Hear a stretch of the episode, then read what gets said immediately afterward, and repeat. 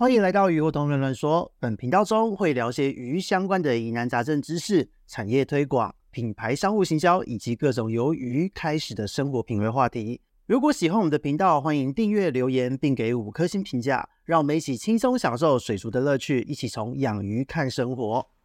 Hello，大家好，这里是鱼活通乱乱说的梧桐，我们又见面了。这个礼拜呢，我们没有要来专访哦，因为稍微来休息一下哦。最近到处都在出差，那所以呢，今天就来放一个久违的杂谈小话题。因为呢，也刚好在前一阵子在社群聊天之中呢，看到饲养海马的鱼友有提到说，呃，他听到了海马在叫这种声音哦。那所以呢，就是掀起了一波小小的讨论，因此呢，就来聊一聊关于鱼在叫的这个话题哦。那因为大部分的人呢，对于鱼类的这个发声其实非常的不熟悉。应该说，对于水中生物的声音哦，大部分都是集中在鲸豚类的声音会比较熟悉。那就比方说，像是最有名的就是五十二赫兹的这一个鲸鱼哦，号称是世界上最寂寞的一条鲸鱼。那鲸豚类的沟通呢，它们的声音非常的复杂。那在鱼类方面呢，其实发出声音，它们的目的性都比较明确一些哦，就通常是为了生存啦。就比方说求偶啊、警告啊，或是要展示啊、保持群体的聚集之类的。那不同的鱼种呢，又有不同的音频能够发出，而且能够发出声音的鱼种，其实比想象中多非常多。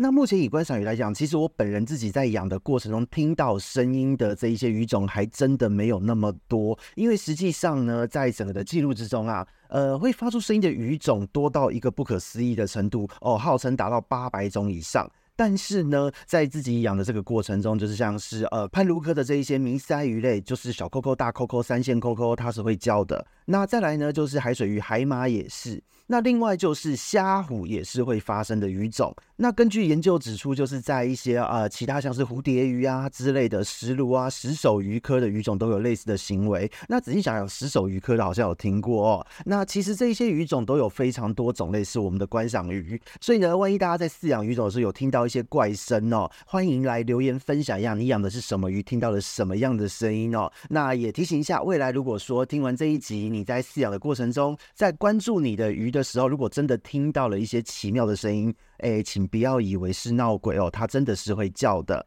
那简单来说呢，就是目前根据文献的一些查询哦，目前能够发出声音的鱼种八百多种，真的是非常的多。那这些鱼种呢，它们绝大部分都是硬骨鱼哦。那软骨鱼呢，基本上是没有人能发声的。真的要说的话，就只有介于软骨鱼和硬骨鱼之间的鲟龙鱼是有发声的这个能力。那以硬骨鱼来说呢，其实以大家常见的来讲，主要就是以淡水的像是鲶科啊、鲤科啊，然后再来就是像呃海水鱼里面的沙丁鱼这一类的，那像是海碾啊、石首鱼、那蝴蝶鱼、雀鲷，再来就是一些呃鳕鱼之类的。非常多的鱼种都有发生的一个功能哦。那很多人呢都会非常的好奇，说这一些鱼到底它是怎么样发出声音的？那简单来讲呢，其实它们发生的逻辑非常的单纯，就是会以鱼鳔的震动，还有骨头之类啊坚硬的构造之间的摩擦，再来就是身体和肌肉的震动，还有气体排放之类。那最大宗的呢，都是以鱼鳔和骨头之类的坚硬构造去摩擦，是最常见的一个状况。那我们这边就先来跟各位介绍能够使用鱼鳔震动来发出声音的鱼种哦。那其实为什么它能够发出这个声音呢？其实主要就是因为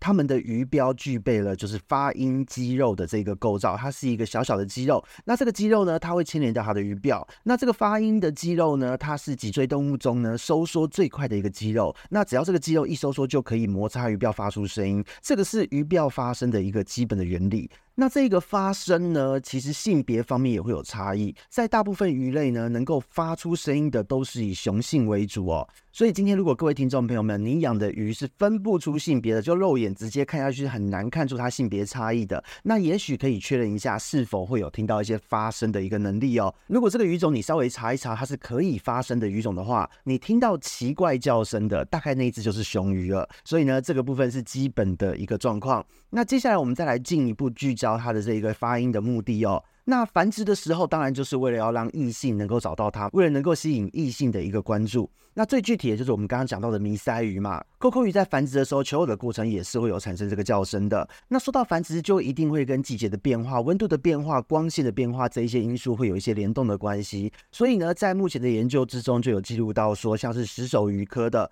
他们会在夏天的时候，大部分在夏天啦，就是在黄昏的时候会开始叫。那雀鯛和香豚也是在繁殖季的时候会产生一些对应的叫声。那再来呢，就是在展示示威的时候，像 Coco 鱼，如果你有饲养 Coco 鱼的朋友，你拿一片镜子给他看，你都可以听到这样的一个叫声，就是哒哒哒这样子的一个声音。说小声不小声，但是说大声也没有大声到哪去，可是你是听得到的一个声音。那再来呢，就是像我们这一集的标题讲到的威吓哦，受到了威吓，或者他要威吓别人，海马都是这一类的一个叫声。那再来呢，就是以海洋中，就是我们大洋性的鱼类哦，就是沙丁鱼这一类，他们为了要聚集在一起，标定彼此的位置，或是示警，可能族群受到了威胁，都会有这样的一个叫声出现。他们会透过排气的方式产生叫声。那再来呢，就是这一些叫声的这个音频呢，它也会随着就是呃环境的变化，或是像是敌人的出现而有一些音频上的变化。就比方说，因为像石手鱼好了，石手鱼它本身是海豚的食物。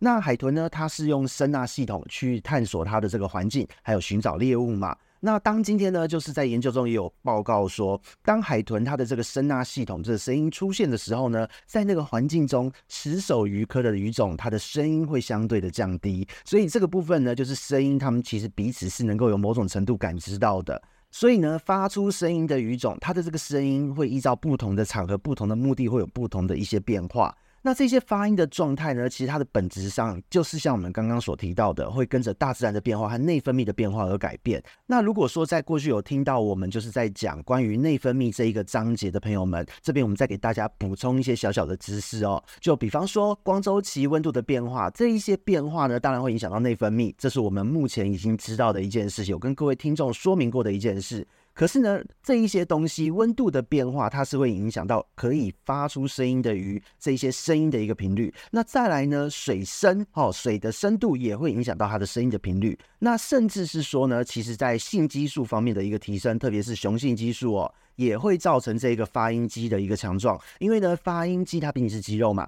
它会受到雄激素的这个上升而变得更加的坚韧。那这时候呢，在这个繁殖季的时候，雄鱼它自然也会有更好的一个发音的表现。而且呢，与此同时，雌鱼呢，它对于雄鱼的声音，它也会更加的一个敏锐哦。那讲到这边，其实大家对于整个发音的构造还有它的逻辑，大家是有概念了。但是呢，就是蛮有趣的，就像刚刚我们讲到海豚的这个案例，这一些鱼种呢，它本身的这个行为，它就是一个演化下来的一个产物嘛。那当然呢，就是他们的掠食者一起在演化的时候，也都是能听到这些声音。比方说，茫茫大海，为什么旗鱼啊什么的，大家都能够找到沙丁鱼来吃？一坨鱼聚集在一起，大家就可以想象，这一些声音，这些气泡的声音，就会是很关键的一个因素了。那在大自然的水域中呢，会因为频率啊之类的，虽然呢就是我们人觉得还好，但是在水下世界哦，声音本身是非常复杂的，特别是在珊瑚礁水域。大家可以想象一下，在一个珊瑚礁的水域之中，有各式各样的鱼种，其中好几种鱼都能够发出声音。